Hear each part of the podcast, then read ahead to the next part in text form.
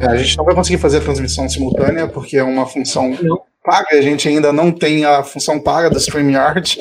Então vamos começar só fazendo umas apresentações. Eu já vou aproveitar esse gancho falando que a gente não tem a nossa versão paga do StreamYard para falar para o pessoal que acompanha o nosso trabalho de forma geral. A gente está voltando a ativar essas lives. A gente já fez uma live com o Lisboa, a gente fez uma live com o Matheus Hector, a gente já tem um programa já programado ah, só de áudio para sair com a Helena Lendal, e a nossa ideia é fazer um, um segmento, dar para segmento nessas atividades, fazendo diversas lives, debates com, do, do, do, sobre política pública, tentando sempre trazer também a divergência, ou às vezes trazer entrevista. É, então, Dito isso, caso você ache essa iniciativa bacana, caso você ache essa ideia legal e caso você curta nosso trabalho, a gente tem um padrinho que a gente colocou aí na tela agora, que é exatamente para você apoiar a gente, ajuda a gente a manter é, o nosso host ali do SoundCloud, do podcast, ajuda a gente a conseguir melhorar o tipo de função que a gente está entregando para vocês. E hoje, infelizmente, a gente não vai conseguir fazer essa transmissão simultânea em outros canais, mas a gente vai fazer aqui e posteriormente a gente vai jogar no YouTube. Não precisam se preocupar. É, vamos começar aqui agora, né? De fato, se quiser introduzir o pessoal aí, Felipe, fica à vontade. Claro. É, hoje com a gente a gente tem o Lucas Fur, que é do PSDB, é candidato. Mas lembrando, bem, antes de sequer entrar, bem, a gente vou apresentar o Juan, para ser justo também, a gente tem o Rua Saavedra, que é do Novo, também pré-candidato, mas só lembrando que a gente não está fazendo pré-campanha para ninguém, de acordo com a Lei 11.300 de 2016, a gente não está fazendo um showmício, a gente não está fazendo live mício nenhum, a gente está simplesmente a gente está simplesmente exercendo o nosso direito de liberdade de expressão, de acordo com o artigo 5 da nossa Constituição, né? Mas enfim, seguindo agora e lembrando, de novo, como sempre, a gente não está fazendo nenhum live miss. Então, como eu ia dizendo, eu tenho aqui o Lucas Fur, para candidato. Eu vi a ficha do Lucas, é gigantesca, então se quiser falar um pouco da sua ficha, manda ficha. Não, é, tranquilo. Fui, é, tive a oportunidade de, de, contribuir com o governo Eduardo Leite, né? Comecei como diretor, me tornando secretário adjunto e também já me desincompatibilizei.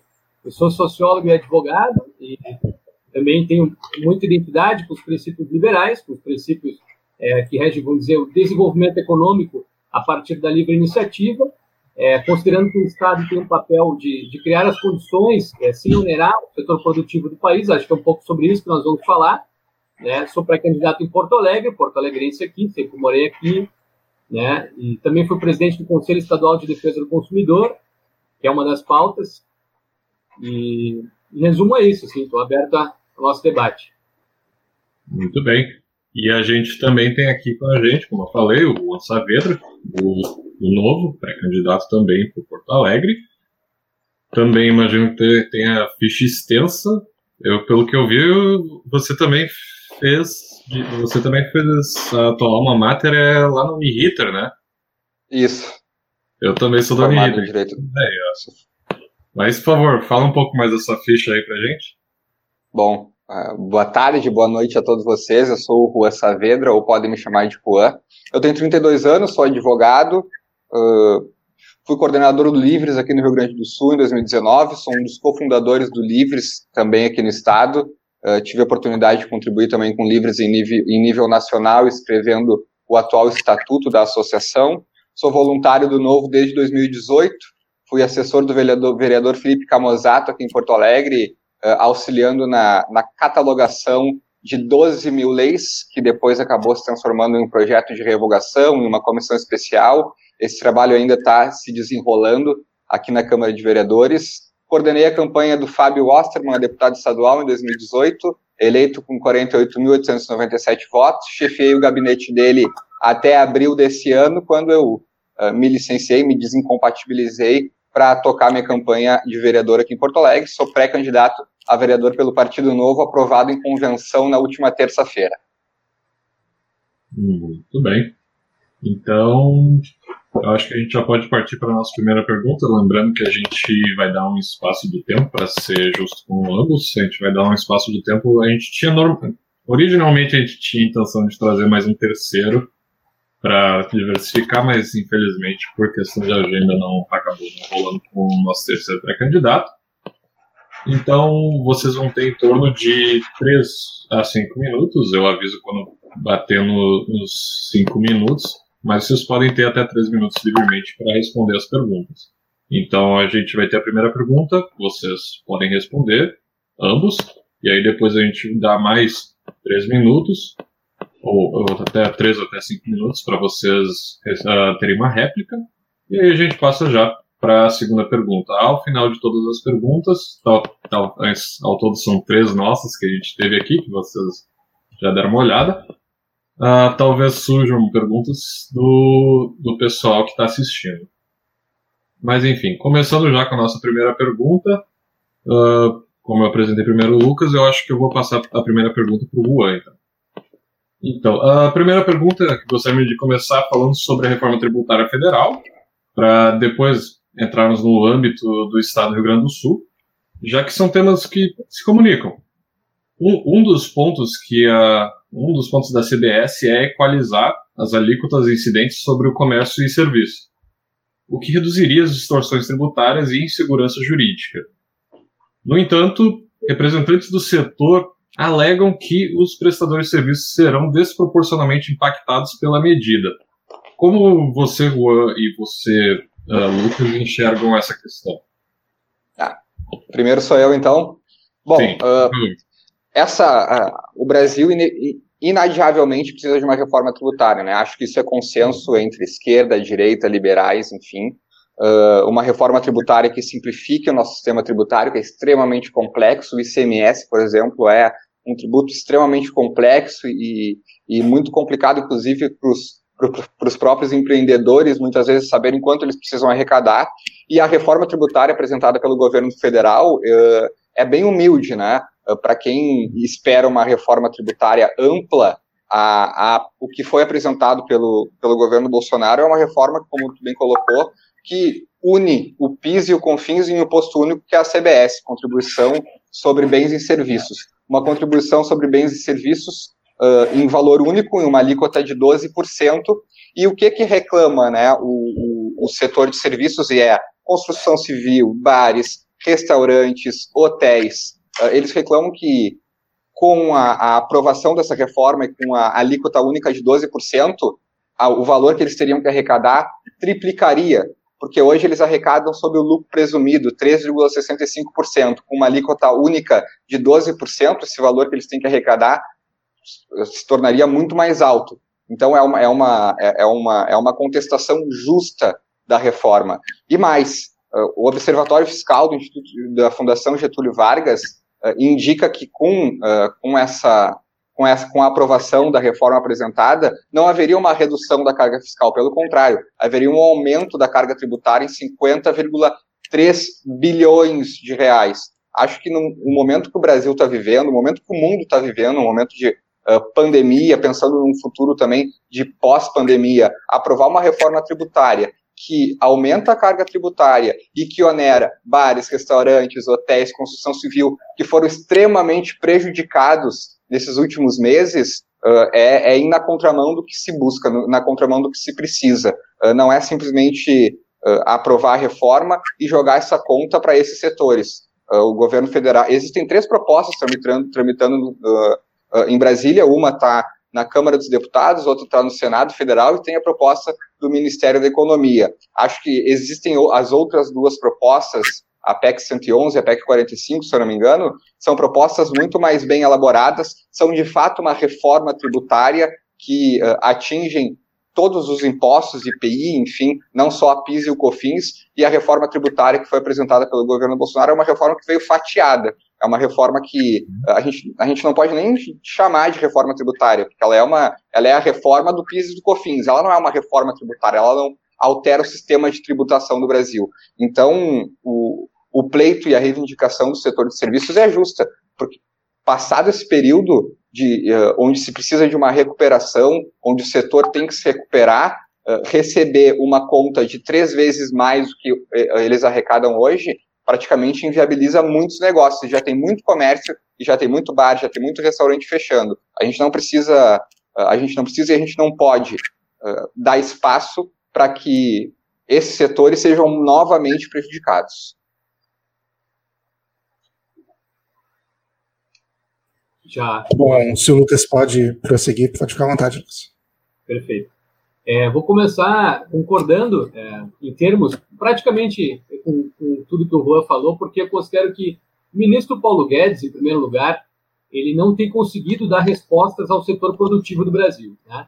Ele está num, numa uma conjuntura de forças muito, muito pressionado e apresentou essa reforma muito é, discreta, muito inicial, de unificação de dois tributos federais, o PIS e o COFINS, é, e isso, de fato, não é uma reforma tributária. Né? Isso tem, sim, a virtude da simplificação tributária, que é positiva, mas ela vem com aumento de alíquota, é, fixando em 12%.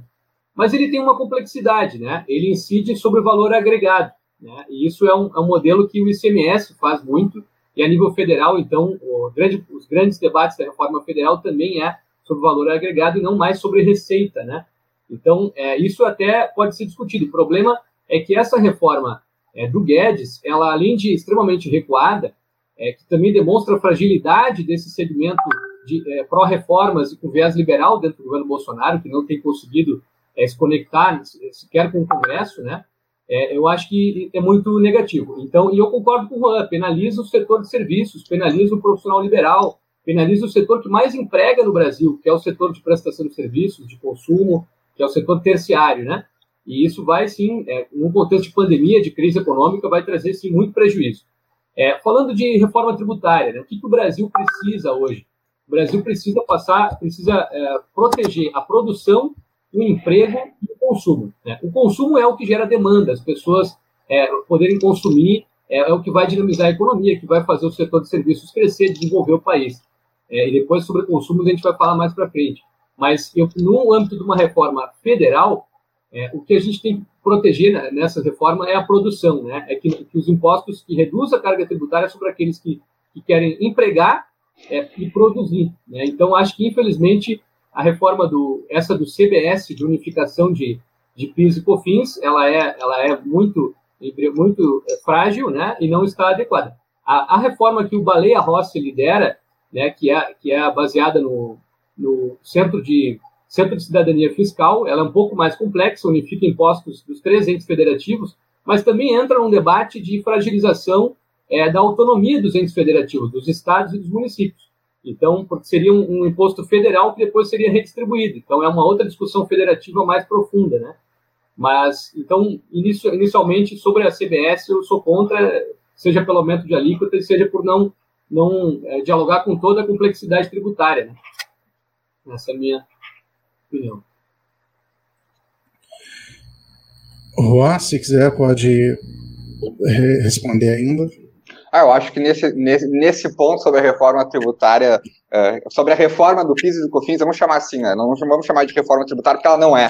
Uh, eu concordo com o Lucas, eu acho que ela não, ela não, ela traz a simplificação, ela cria uma alíquota única, enfim, ela uh, de alguma forma facilita, mas não é o que, o que a gente precisa em nível de, de, de mudança na, na, no sistema tributário nacional. Acho que existem outras propostas melhores, outras propostas que ah, que podem ser discutidas, outras propostas que atacam também impostos municipais, impostos estaduais, uh, impostos federais. Acho que esse é o caminho. Acho que uh, fazer uma reforma tributária fatiada não é a melhor forma. Ainda que eu entenda a razão de ter sido feito assim, por uma questão de força no Congresso Nacional, enfim, eu acho que ela, ela tende ela tende a piorar, principalmente, como eu falei no início, reforçar a questão do pós-pandemia, né? Acho que a gente uh, tem que olhar para frente, tem que olhar para o futuro, uh, para como a gente vai recuperar a economia, como nós vamos recuperar empregos, como nós vamos recuperar uh, todo o setor produtivo que está extremamente atingido por tudo que tem acontecido. Então, criar essa, criar essa, essa, essa reforma do PIS e do Confins, como colocou o Lucas, que ataca principalmente o setor que mais emprega no Brasil, que é o setor de serviços, não é a melhor forma. Bem, eu acho que a gente passa agora para a réplica do Lucas. Sim, é, perfeito. Então, assim, é, considerando toda essa complexidade tributária no Brasil, né, que, que, tem um sistema caótico, né, alguns chamam de esquizofrênico, né? Porque existem muitos tributos que incidem sobre a mesma, a mesma base de cálculo, existem é, muitos é, benefícios fiscais é, de, de, forma difusa e esparsa e que cada setor é muito suscetível a fazer lobby, né, para ter algum tipo de isenção, de benefício. Então, de fato, o Brasil é um dos países mais complexos e com, e com grande tempo de, de gastos das empresas na sua, na sua defesa, na sua proteção em relação aos tributos, que tem mais horas contratadas de contadores, de advogados tributaristas para justamente proteger a, o empreendimento, né? O Brasil ele precisa simplificar. Eu concordo que é necessário a nível federal uma reforma, uma reforma complexa que, que abranja os, o conjunto de, de contribuições e tributos federais que simplifique, né? Mas não não com, com esse aumento de, de alíquota, né? Que para o setor de serviços estão acostumados a pagar 3, 3,6, 3,5 de, de na, na, soma de PIS e COFINS. E agora com essa com essa proposta o Guedes subiria é para 12 sobre o valor agregado, né? Então, acho que também sobre esse assunto, a minha posição é, é de acordo com a, com a do Juan também. Muito ah, bem. Beleza. Júlio? Vamos seguir agora para a nossa segunda pergunta. É, ainda no âmbito federal, daqui a pouco a gente pula para a reforma do Rio Grande do Sul. É, ontem mesmo saiu no jornal o Globo a, a ideia que o governo que ele quer desonerar a folha. É, no caso aqui, ao que eu vi, era uma desoneração linear, não era uma desoneração focalizada, como defendem algumas pessoas, inclusive o Bernardo Api. É, e, além disso, aumentar a faixa de isenção de imposto de renda para pessoas até 3 mil, e em contrapartida dessa perda de arrecadação, criar o um imposto sobre transação digital, que o pessoal também é bem conhecido pela, pelo grande público como CPMF, é o imposto sobre né, é, transações digitais. É, como vocês enxergam esse problema? É, a posição de vocês são favorável à CPMF? Vocês acham a questão da desoneração é interessante? Se sim, como seria uma forma também de resolver essa questão da perda de arrecadação, caso a gente faça uma desoneração? Enfim, fiquem à vontade. Vamos começar agora. A gente começou a última com o Juan. Vamos começar com o Lucas agora, então. Vou começar. Aí. Vou começar respondendo a tua pergunta pelo final, é, porque a CPMF ela merece isso. A gente precisa passar por, por uma discussão de que o Brasil já superou a CPMF, é, é algo que faz parte do passado e lá tem que ficar. É, é, uma, é um imposto, um tributo que incide sobre transações bancárias, né, transações digitais, que, que qualquer transação financeira entre as pessoas vai estar incidindo lá uma taxa, é, acho que é 0,025, 0,25, eu não sei exatamente quanto está sendo quanto está em discussão, mas de qualquer forma ela é, um, ela é prejudicial ao país porque incide sobre um valor que não é um valor agregado, né? que não é um valor de ganho, né? um valor de, de valorização de, um, de um recurso que passou por um processo econômico. Ele é, vamos dizer assim, tu vai pagar, ah, tu vai pagar alguém, fazer uma transação para um amigo teu, vai pagar pensão é, do teu filho e vai ter a transação, vai, vai incidir a CPMF. Então, é a pior forma de, de arrecadação tributária que tem a CPMF. Vindo para o imposto de renda, né? Que também foi perguntado, eu sou favorável ao aumento do, do, nível de isenção do imposto de renda. É, é, é, muito necessário que a gente amplie a isenção até 3 mil reais, sou favorável. Se pudesse chegar a 5, melhor. Mas não sei se o ministro vai ter margem fiscal, condição política, se vai conseguir fazer isso, considerando ainda mais que o presidente Bolsonaro está é, tá num momento que, seduzido pelo, pelo canto é, da sereia dos gastos públicos, né, até eu, eu, agradeço, eu tive um artigo que foi publicado na, no veículo é, da Grupo RBS aqui em Porto Alegre no dia de hoje, aqui na edição de final de semana, artigo de minha autoria, os gastos públicos e as reformas necessárias, né? E que eu falo justamente isso, que o canto da sereia do gasto populista, né, do gasto público de forma populista, já está no pé do ouvido do presidente. E o ministro Guedes ele tem protegido o presidente desse, desse, dessa sedução né, de alguns setores do governo, é, justamente é, defendendo a manutenção do teto de gastos, né, outras coisas que não cabe discutir aqui, como discutir reforma, mas eu entendo que, de forma que, que é necessário sim aumentar a isenção da, do imposto de renda sobre pessoa física, e entendo que a CPF, CPMF é muito prejudicial. E sobre a desoneração da folha de pagamento, acho que isso é, é positivo, mas ainda não está concretizado, né? De que forma seria a desoneração? É, é, óbvio que o empresário que quer empregar ele tem que ser menos onerado para fomentar o emprego, né? Mas isso também não tem uma proposta concreta. Eu sou favorável que o empresário tenha é, menos impostos sobre a folha de pagamento. Né? Acho que isso não foi amadurecido ainda, nem pelo Guedes nem pelo, pelo Congresso. Bom, em uh, primeiro lugar, sobre a desoneração da folha de pagamento. Uh, 2017 foi aprovada a reforma trabalhista, né? Uh, chamada por muitos como a reforma do fim do mundo, enfim. Uh, e as pessoas, muito, muitos críticos dizem que, ah, que a reforma não gerou empregos no Brasil, uh, e é, é muita inocência quem acha que a, a, a, caneta do legislador ou a caneta do presidente é capaz de gerar emprego, é capaz de gerar renda, uh, é capaz de criar o ambiente necessário para que se invista, para que se gere emprego, se gere renda.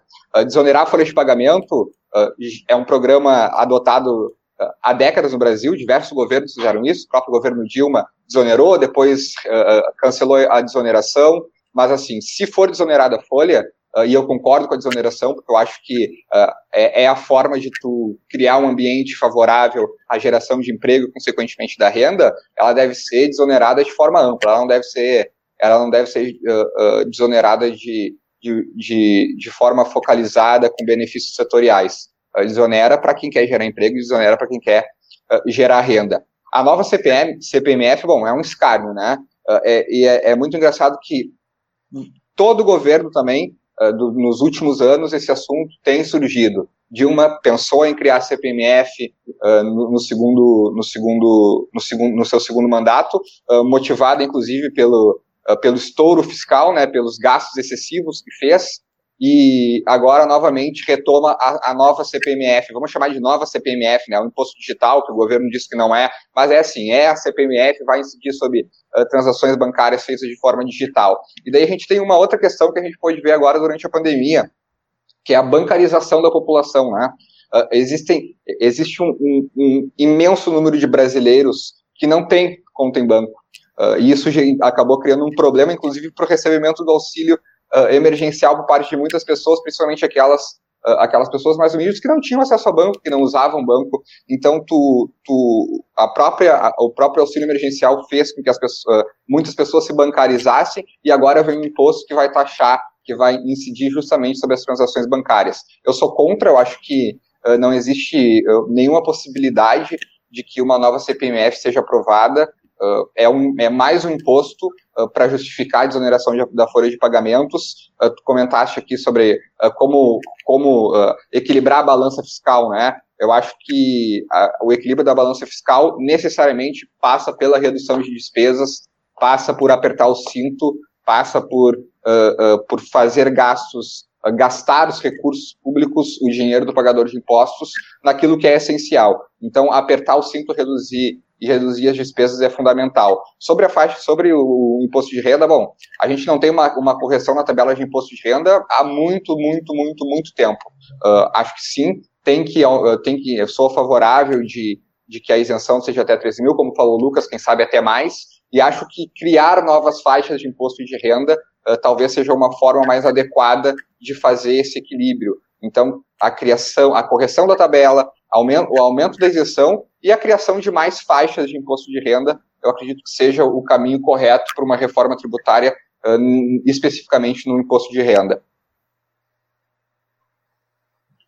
Eu vou concordar com o Juan, gostei, trouxesse inicialmente o debate da reforma trabalhista, é, acho que houve, no período, um pouco antes do governo Bolsonaro, algumas conquistas, que foram a reforma trabalhista, e depois disso é, a reforma da Previdência, que foi aprovada já no governo Bolsonaro, devido a um grande trabalho feito antes. Acho que o Brasil, de fato, é, herdou, desde do, da herança do PT, dos 13 anos do PT, herdou uma carga tributária, uma participação do Estado na economia muito pesada, né, sobre os ombros das pessoas que contribuem, e a União é onde se concentra, se concentra o maior número de distorções, né, os maiores salários, os maiores privilégios, e, e, daí vai também uma necessidade de reforma administrativa, né, que está sendo discutida, é um outro debate. E, eu considero que, também acho que é importante todo esse debate de, de, de do gasto público ser bem gasto, de que seja feito o tema de casa, e eu acho que, infelizmente, o governo federal não vem fazendo. Né? Eu acho que o ministro Guedes, que conduz, que tem o respaldo do setor produtivo para entregar, eh, não tem conseguido entregar, ele, ele teve o crédito e não tem conseguido entregar essas reformas. Né? Então, meu entendimento é, é, de que também sobre a reforma trabalhista minha posição foi favorável. Ela desburocratiza, ela facilita a formalização das relações de trabalho. Acho que foram, foram um avanço é, significativo nas relações de trabalho para fomentar a formalização e, e, e, acho que cumpriu o seu papel. Então, é, minha posição nesse ponto também é, é semelhante, é, enfim, de novo, né, contra a CPMF, porque não, não agrega valor, aumento é, a isenção do imposto de renda sobre pessoa física, pode ser até 3 mil ou mais, né, e, bom, inicialmente é isso. Surpreende que o governo federal traga uh, de volta essa questão da CPMF. Acho que uh, já foi provado e comprovado centenas e várias vezes que é um imposto ruim, ele é um imposto incorreto, ele é um imposto que, uh, que, que, que, prejudica as pessoas, que prejudica a economia. E como, como o Lucas comentou, a reforma administrativa é fundamental para esse ajuste também dentro do gasto público o Brasil e, e os, os, estados e os municípios e o governo federal têm um gasto absurdo com folha salarial, isso precisa ser imediatamente reajustado. Acho que a última reforma administrativa que a gente teve uh, em nível federal foi lá em 2001, 2002, uh, é urgente e necessário. E a reforma da Previdência que foi aprovada, né? ainda que ela não tenha sido uh, aprovada, no meu entender, de uma forma adequada, ainda que, que ela tenha sido desidratada, inclusive pelo próprio presidente da República, uh, que, que, promoveu a, des a desidratação da, da, em vários pontos da reforma da Previdência, mas eu acho que é um conjunto de, é um conjunto de passos que o Brasil tem que tomar, né? Fez a reforma trabalhista, eu acho que, acho que ela foi feita de forma incompleta, acho que falta fazer uma reforma sindical no Brasil, esse é um tema que a gente vai ter que enfrentar mais cedo ou mais tarde, porque a reforma trabalhista deu mais poder aos sindicatos, mas ao mesmo tempo enfraqueceu os sindicatos, acabando justamente de forma correta com a contribuição sindical. Mas e aí? A gente continua mantendo o monopólio sindical no Brasil e não acabou com isso. Eu acho que a reforma trabalhista também foi feita pela metade. Acho que a gente não pode, não pode ficar fazendo as reformas tão importantes e tão urgentes pela metade, como está sendo feito agora com a reforma do PIS e COFINS, que não é uma, que não é uma reforma uma reforma tributária, a reforma do PIS e do COFINS. E, bom, a CPMF é um absurdo, acho que, acho que existe, existe, tem muita, muito poucas chances disso ser aprovado no Congresso Nacional. Muito bem. Eu vi que os nossos debatedores aqui concordam praticamente com tudo na questão da reforma tributária em nível nacional, né?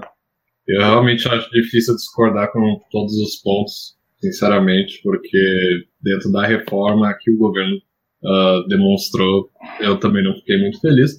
Mas, para quem achava que a gente estava concordando demais até o momento, agora chega a parte divertida do debate, porque a gente chega na reforma estadual. Na reforma estadual, eu, eu, eu duvido muito que ambos vão concordar, mas a nossa reforma estadual do Rio Grande do Sul, no que está entrando agora em regime de urgência, o regime de urgência, particularmente, eu não concordo que deveria ter sido usado, mas enfim. Uh, a proposta do Eduardo Leite, governador do Rio Grande do Sul, ela, em, em linha, em, em pouco tempo, resumindo, ela tenta transformar cinco alíquotas em duas apenas, uma, uma alíquota maior, maior de 25% e uma de 17%, e eles têm uma cartilha já tem, não, não, não se impressionem que são 100 páginas, são 100 páginas que são fáceis de ler, a maior parte são infográficos, mas dentre várias, uh, vários pontos da reforma tributária que o Eduardo Leite quer colocar, está a redução do ônus fiscal para as famílias de baixa renda, que no caso hoje, as famílias de baixa renda, elas pagam um percentual de 14% do ICMS, e a popula esse quem paga esse percentual da população é os 9,7% no Rio Grande do Sul. E eles estão dentro dessa reforma tributária, a gente também tem a devolução de parte do ICMS, que é o que está dentro do CAD único, que, que ele quer devolver parte do ICMS, 40 para o salário mínimo, 20 para até dois salários mínimos, mas enfim, vamos partir agora para a pergunta de verdade. Só queria dar um norte, já que aqui nem todo mundo veio do Rio Grande do Sul, quem está assistindo.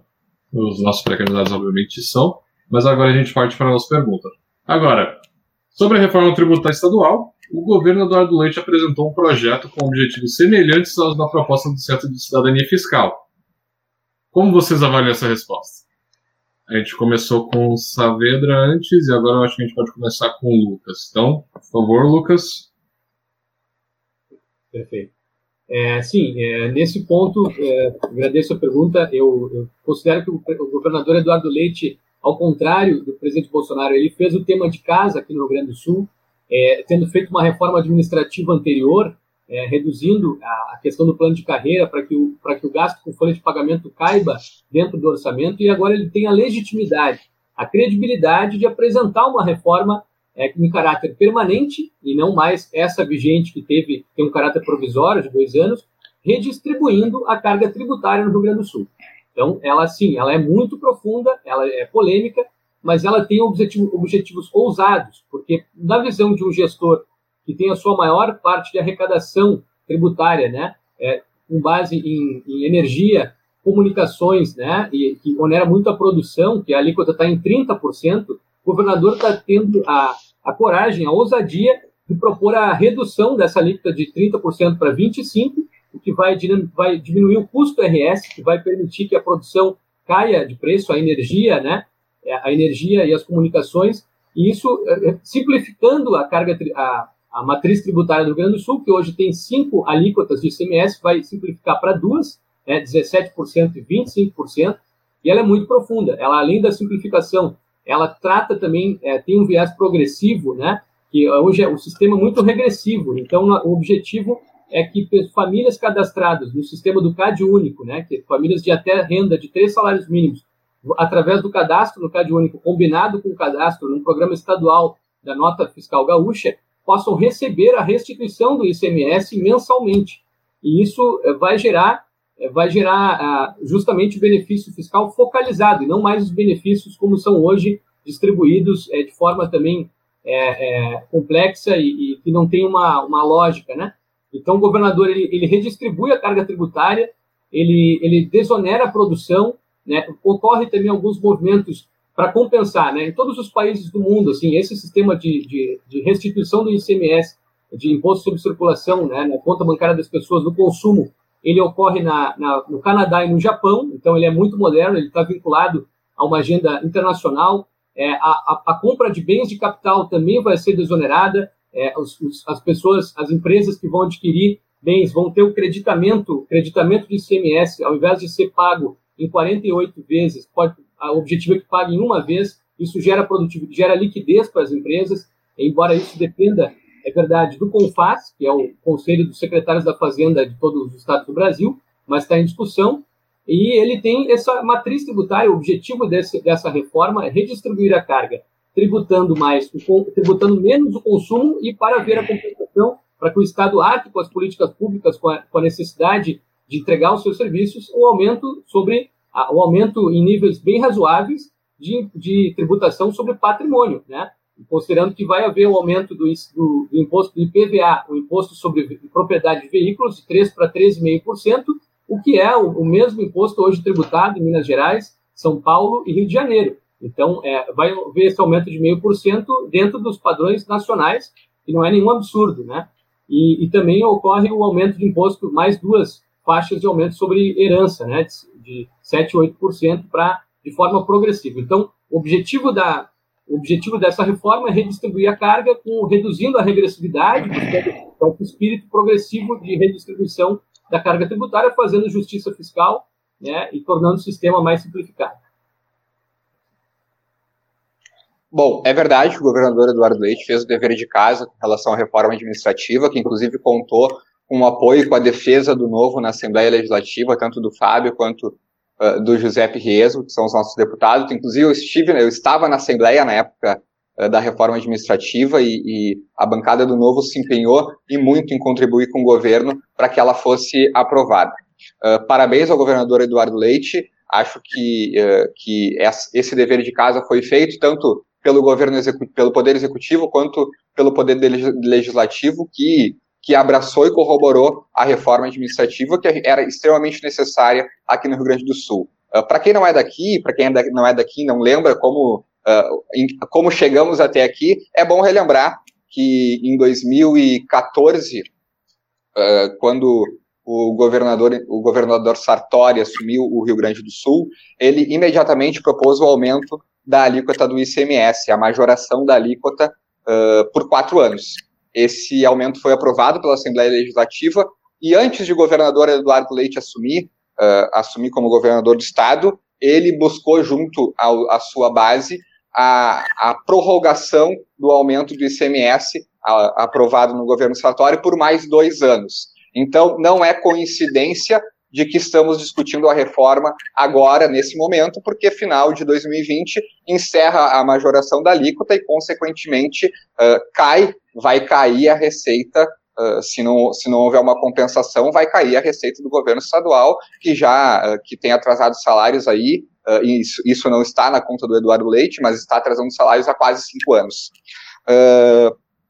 pois bem, como eu falei para vocês agora, a majoração da alíquota do CMS, ela foi feita de forma transitória. Ela era uma política transitória de aumento de, de impostos aprovado pelo Legislativo.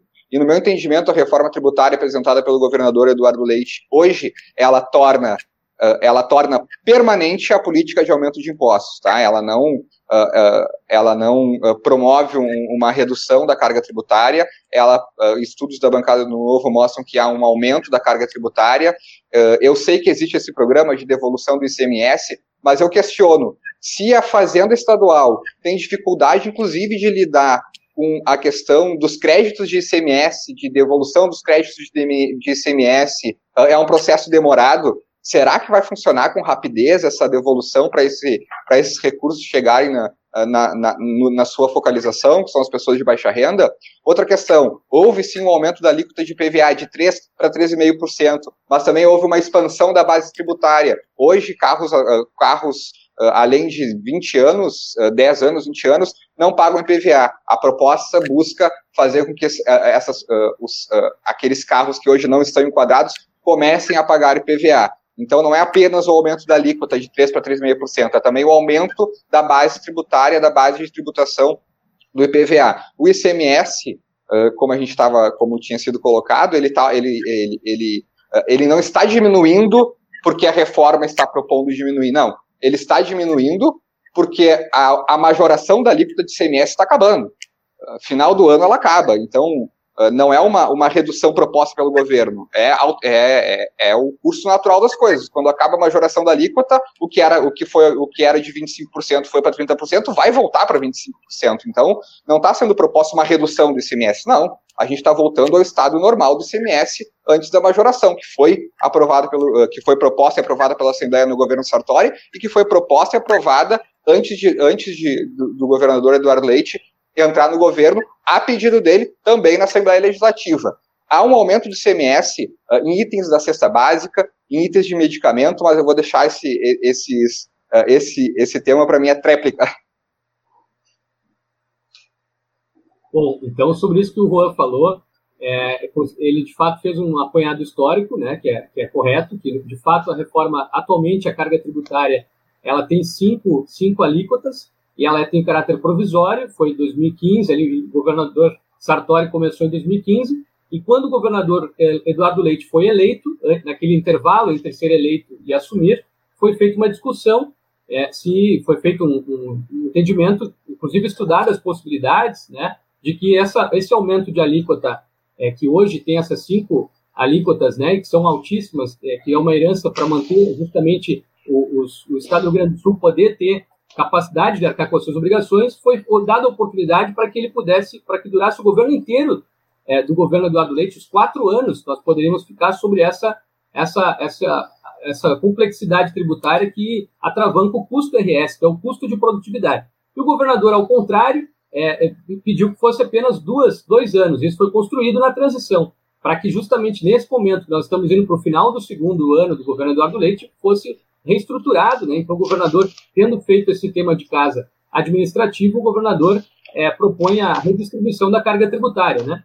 Então, é bem verdade que, que o, aumento de imposto sobre patrimônio de veículos, ele aumenta também, a, a, também ele encerra, ele, ele passa a tributar veículos acima de 20 anos de existência, esses veículos, e começa, e só torna isento acima de 40 anos, mas o Rio Grande do Sul é um dos, é um dos estados que tem menos, é, que tem mais carros, mais de 46% da frota de veículos no Rio Grande do Sul não são tributados, né? e agora isso vai aumentar. Então é uma coisa que também faz parte desse apanhado da filosofia, da concepção que tem por trás da reforma apresentada pelo governador Eduardo Leite de tributar menos o consumo e mais o patrimônio, né? E a respeito da cesta básica, hoje ela tem uma, um benefício fiscal, né? E esse benefício fiscal sobre a cesta básica, ele reduz sim é o preço, né, lá no, no produto da cesta básica, mas ele é um benefício que é muito ineficiente, né? Ineficiente para os cofres públicos, porque enquanto a alíquota deveria ser 17, é 12, então agora vai voltar a ser 17. Quem é que sai com vantagem disso, considerando que as pessoas mais pobres elas consomem no supermercado e deixam grande parte da sua renda no consumo mensal.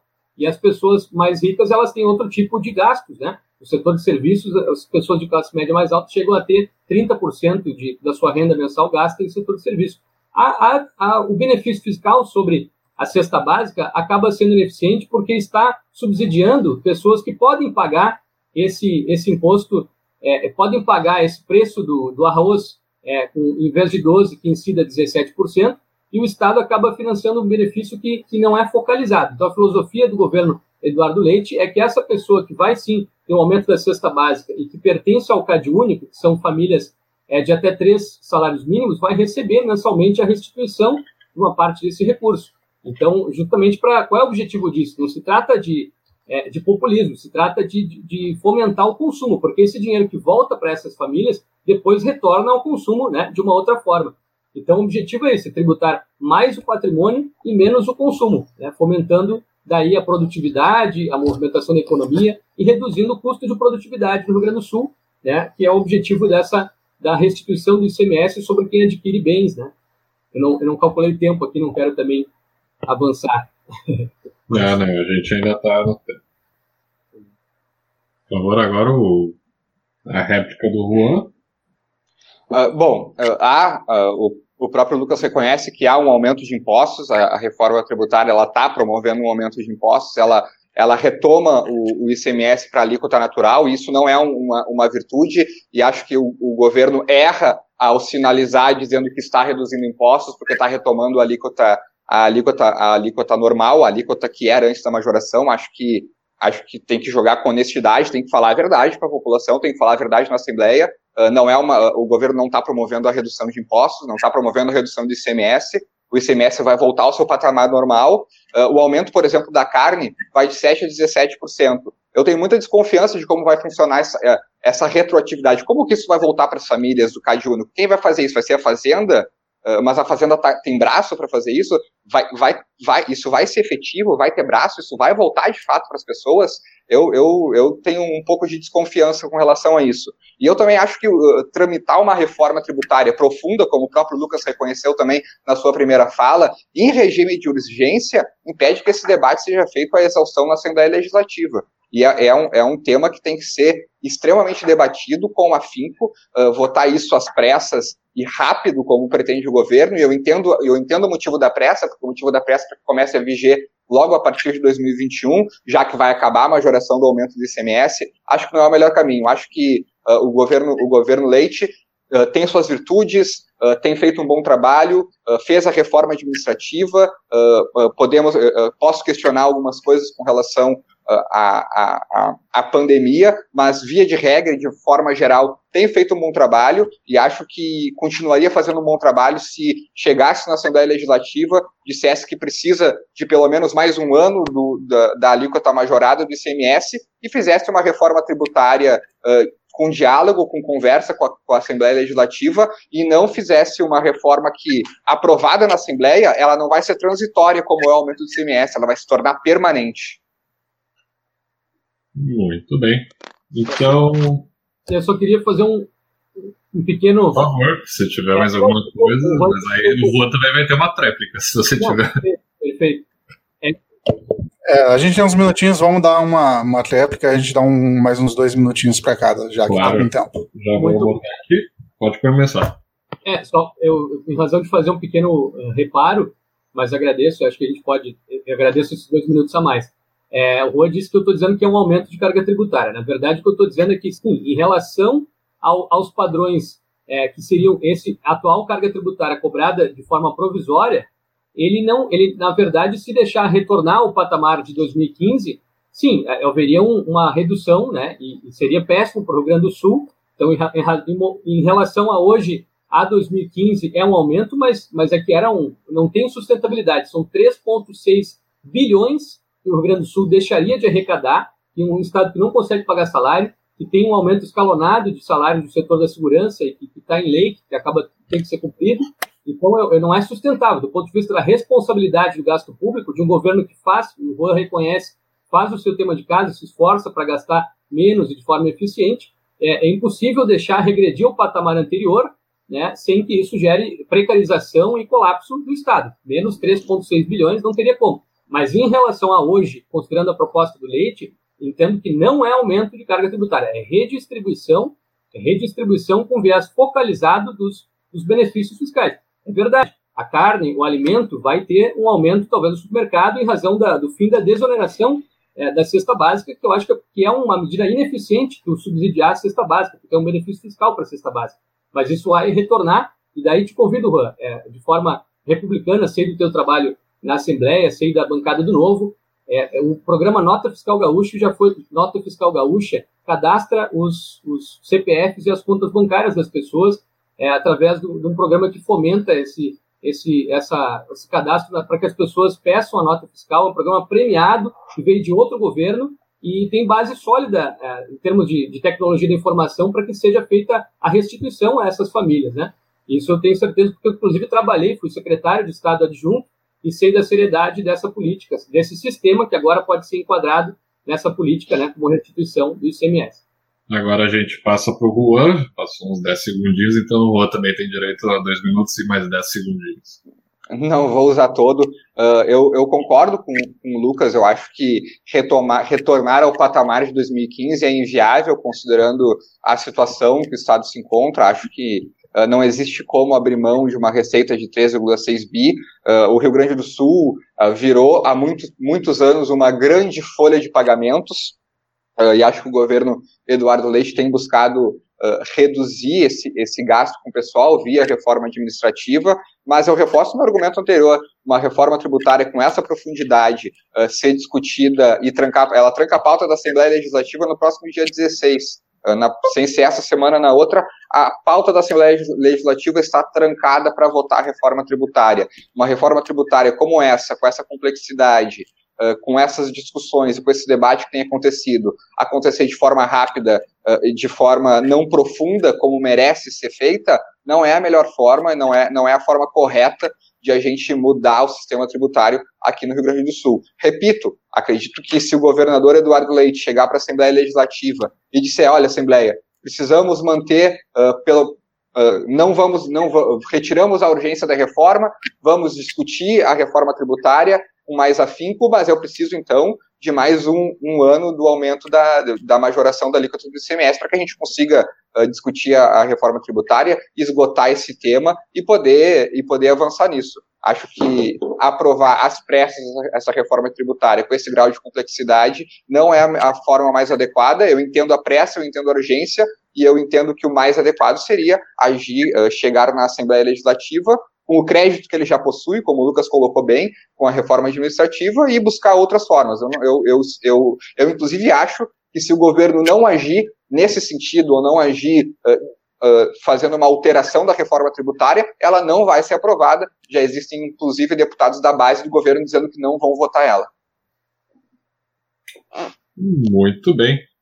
Uh, eu não sei se vocês me permitem, mas eu, da minha parte, eu, que, eu que teria uma pergunta para ambos, ambos os dois, né? Dois, né? Posso fazer para vocês? Claro. Não estava no script, mas a gente pode, a gente pode sair um pouco, né? Sim. Tudo bem pelos dois? Por mim, tudo bem. Tudo bem. Muito, muito bem. Uh, o Bem-Estar Capital, obviamente, é um podcast liberal. A gente não, a gente não nega que a gente tem um ponto aqui. A gente é imparcial, mas a gente não quer, isso não quer dizer que a gente não tem opinião. Então a gente vê, de certa forma, a gente não nega que seja um aumento de imposto. Obviamente, a gente vê com a reforma, eu vejo com a reforma, imagino que o Júlio aqui também vai ver, a gente está tendo aumento de imposto. Isso é óbvio, a gente vai ter, a gente viu isso, a gente vê isso na própria cartilha. O que não necessariamente é ruim, porque ainda mais que quando se trata de uh, bens da, da cesta básica. Se, uh, a gente vê, a gente, eu já vi uma entrevista, principalmente com o Bernardo Arp, falando exatamente sobre essa questão da cesta básica e da desoneração da cesta básica. Em que, na verdade, desonerar a cesta básica, ela não necessariamente ajuda a pessoa mais pobre, que deveria ser beneficiada, mas também beneficia o rico quando ele, quando ele pode consumir, porque ele paga muito menos quando ele consome uh, bem, uh, bens de consumo enquanto ele paga bem menos também a questão, a, uh, o serviço. Então, enquanto o pobre pagaria, por exemplo, um X, o rico pode pagar até 3X dessa cesta básica. Então, eu, eu vou tentar condensar a pergunta em mais ou menos duas. Um, eleva a elevação no momento agora do Rio Grande do Sul, em que a gente sabe que é, não tem muito para onde fugir, era era meio que certo que haveria um aumento de imposto, ou pelo menos uma forma de manter uh, uh, essa majoração. Então, é necessariamente ruim que a gente aumente esse imposto? E a segunda pergunta também seria se, se a reforma não, não, deve, não, não é a melhor possível, qual seria a alternativa? Uh, não sei quem quer começar, segundo vocês têm alguma ideia, eu já acabei jogando. Vamos começar pelo Juan, porque eu acho que o, o Lucas começou a última. Oh, não, vamos lá. É, é o Juan, vamos começar pelo Juan, correto. O tempo é livre, por favor, fique à vontade. Vamos lá. Uh, com relação ao argumento da, da cesta básica, acho que também é um consenso, eu concordo com o Lucas nesse sentido. Uh, é, um, é uma política fiscal ruim, porque ela, eh, ela não necessariamente faz, abre aspas, justiça tributária, né? Eh, ao passo que, como vocês bem colocaram na própria pergunta, eh, quando há desoneração, o pobre paga menos, o rico também paga menos, mas o rico poderia pagar mais. com relação a uma, a uma, a uma reforma tributária adequada, qual seria né, a, a melhor reforma para o Rio Grande do Sul? Eu acho que isso passa por uma reforma em nível federal. Uh, o ICMS é um tributo extremamente complexo, uh, inclusive existe uma outra discussão uh, do ICMS aqui no Rio Grande do Sul sobre a substituição tributária, algo que foi aprovado no governo, no governo Sartori, houve a suspensão da, do início dessa questão da substituição tributária, depois entrou em vigência no ano passado, diversos setores se mobilizaram, diversos setores de bares, restaurantes, principalmente o setor de serviços, que seria fatalmente prejudicado, uh, inclusive no meu entender é, uma, é, é, é, inconstitucional o que foi feito, e não foi feito pelo governo Leite, foi feito pelo governo Sartori, mas foi levado a cabo pelo governo Eduardo Leite. Então, resolver a, numa, numa busca de simplificação, acho que uma reforma em nível federal que ataque o, ICMS, que busque uma nova forma de tributar a circulação de mercadorias e serviços, seria a forma mais adequada. Eu, eu não tenho uma. Uh, eu, eu acho que na atual situação do Rio Grande do Sul, como eu coloquei nas minhas falas anteriores, diante dessa reforma tributária, em que existe uma grande discussão e não está e, e esse debate não não está sendo aprofundado com o período adequado, acho que esse processo, esse, esses projetos sequer tramitaram nas comissões da Assembleia Legislativa, apenas na CCJ, por conta do regime de urgência, acho que o mais adequado para não abrir mão da receita, que sim vai fazer falta, eu sei que faz falta, como eu falei antes, o Rio Grande do Sul virou uma grande, um grande gestor de folha de pagamento, eu acho que todos os estados do Brasil viraram grandes gestores de folha de pagamento, uh, manter a majoração da alíquota por pelo menos mais um ano, para que a gente possa aprofundar e construir em conjunto a reforma tributária do Rio Grande do Sul. Uh, o governo Leite é muito habilidoso na forma de apresentar né, uh, os, seus, os seus projetos, fez isso com a reforma administrativa. Uh, veio uma cartilha, uh, uma cartilha muito bonita, uma cartilha bem escrita, ela, ela foi largada, ela largou a cartilha antes de apresentar o projeto definitivo. Quando chegou o projeto, quando chegou o texto do projeto, o projeto já tinha alguns ajustes. Uh, a mesma coisa foi feita com a reforma tributária agora. E eu acredito que o governo Leite, uh, o governador Eduardo Leite está sendo sensível, vai ser sensível a mobilização que tem feito a Assembleia Legislativa no sentido de promover alterações dessa reforma tributária, inclusive na questão do IPVA, que tem tido uma grande mobilização aqui no Rio Grande do Sul. há um aumento substancial da base, pessoas que não pagavam que nunca pagaram, que nunca pagaram, que, ou que deixaram há muito tempo de pagar o IPVA, teriam que retomar o pagamento do IPVA. Acho que essa é uma das questões que, que tem espaço para ser rediscutida nessa reforma apresentada pelo governador. Uhum. Concordo. Lucas? Certo. Eu vou responder em dois momentos. Né? Primeiro, sobre a tua pergunta, eu considero é, que o AP está certo. De fato, também cheguei a estudar a visão dele sobre isso. A, o benefício fiscal sobre justamente sobre a cesta básica, é uma política ineficiente, porque acaba, acaba também, ela, ela é um, uma, uma perda de arrecadação sobre os setores da sociedade que têm condições é, maiores de pagar, de contribuir um pouco mais, né?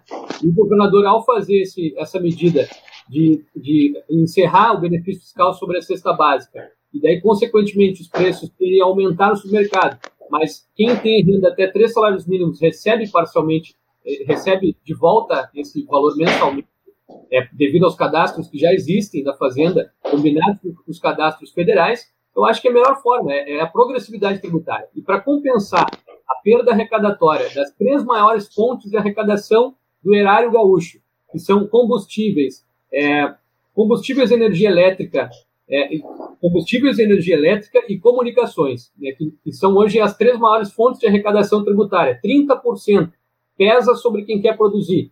Com a proposta do governador, baixa para 25. Então, ele está tendo a coragem de, de, baixar aquilo que é a maior fonte de arrecadação que ele tem para cumprir os compromissos legais.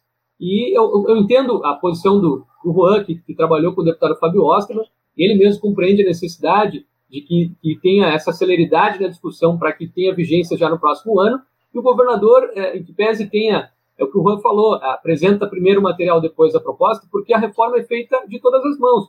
O governador ele tem a grandeza e a humildade, e tanto que ele se encontra hoje e ontem ele esteve também no interior do estado, conversando com as prefeituras, conversando com o setor produtivo, com a Federação, que é a nossa federação de empresários, é, com o setor, com os mais diversos setores da sociedade, trabalhadores. Então é um governador que é de composição, né? Se, se tiver qualquer iniciativa para dialogar, não é um governador autoritário, entende? é, essa necessidade do tempo é justamente para já aprovar no sentido da noventena, do princípio de, de já início é, no ano que vem. Mas ele basta ver na imprensa, na imprensa por onde o governador está, ele está dialogando com a sociedade, com todos os deputados. O governador recebe a, a esquerda, a oposição de esquerda, para discutir e recebe o novo, que entendo que não seja oposição, mas nesse ponto tem se demonstrado oposição, para discutir. Então, em que pese tenha essa pressa, é um governador de composição, não é um governador autoritário, né? E, e de forma sobre a reforma tributária, eu defendo aumento de é, redução de impostos sobre consumo, né, para ter aumento de demanda, movimentar o consumo e a economia, e, e daí para compensar as perdas é, em relação ao consumo, que tu precisa tributar de outra forma, daí sim o patrimônio, né?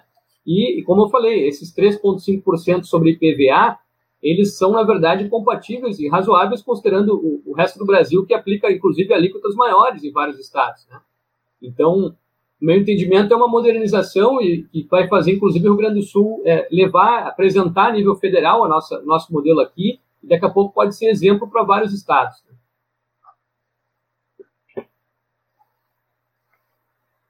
Olha, eu, eu reforço o que eu coloquei no início, assim, eu acho que Uh, a pressa, eu entendo a pressa pela questão uh, da receita, uh, mas eu, eu acho que uma reforma profunda como essa ela tem que ser discutida à exaustão e, e então que se busque com, em diálogo com a Assembleia a majoração da alíquota do CMS por mais um período, não por mais dois anos, mas por mais um período até que se possa discutir e, e, e chegar a um consenso com relação à reforma tributária que está sendo apresentada.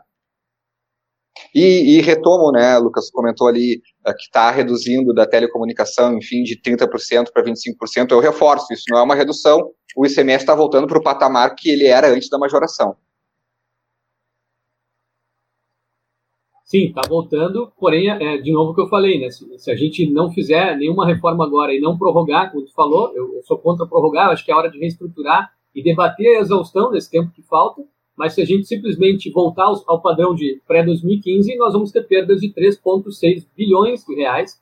Né? O governador Eduardo Leite é definitiva, uma posição certa dele, que ele não abre mão, ele não concorre à reeleição, é um governador que vai deixar um legado administrativo e que quem vier governar o Estado né, de 2023 para frente vai pegar um Estado com as contas cada vez mais estruturadas, onde a despesa caiba dentro do orçamento né, e o governador não tem esse apego ao poder. Então, isso também lhe dá, liber, dá ele liberdade para discutir com os mais diversos setores. Né?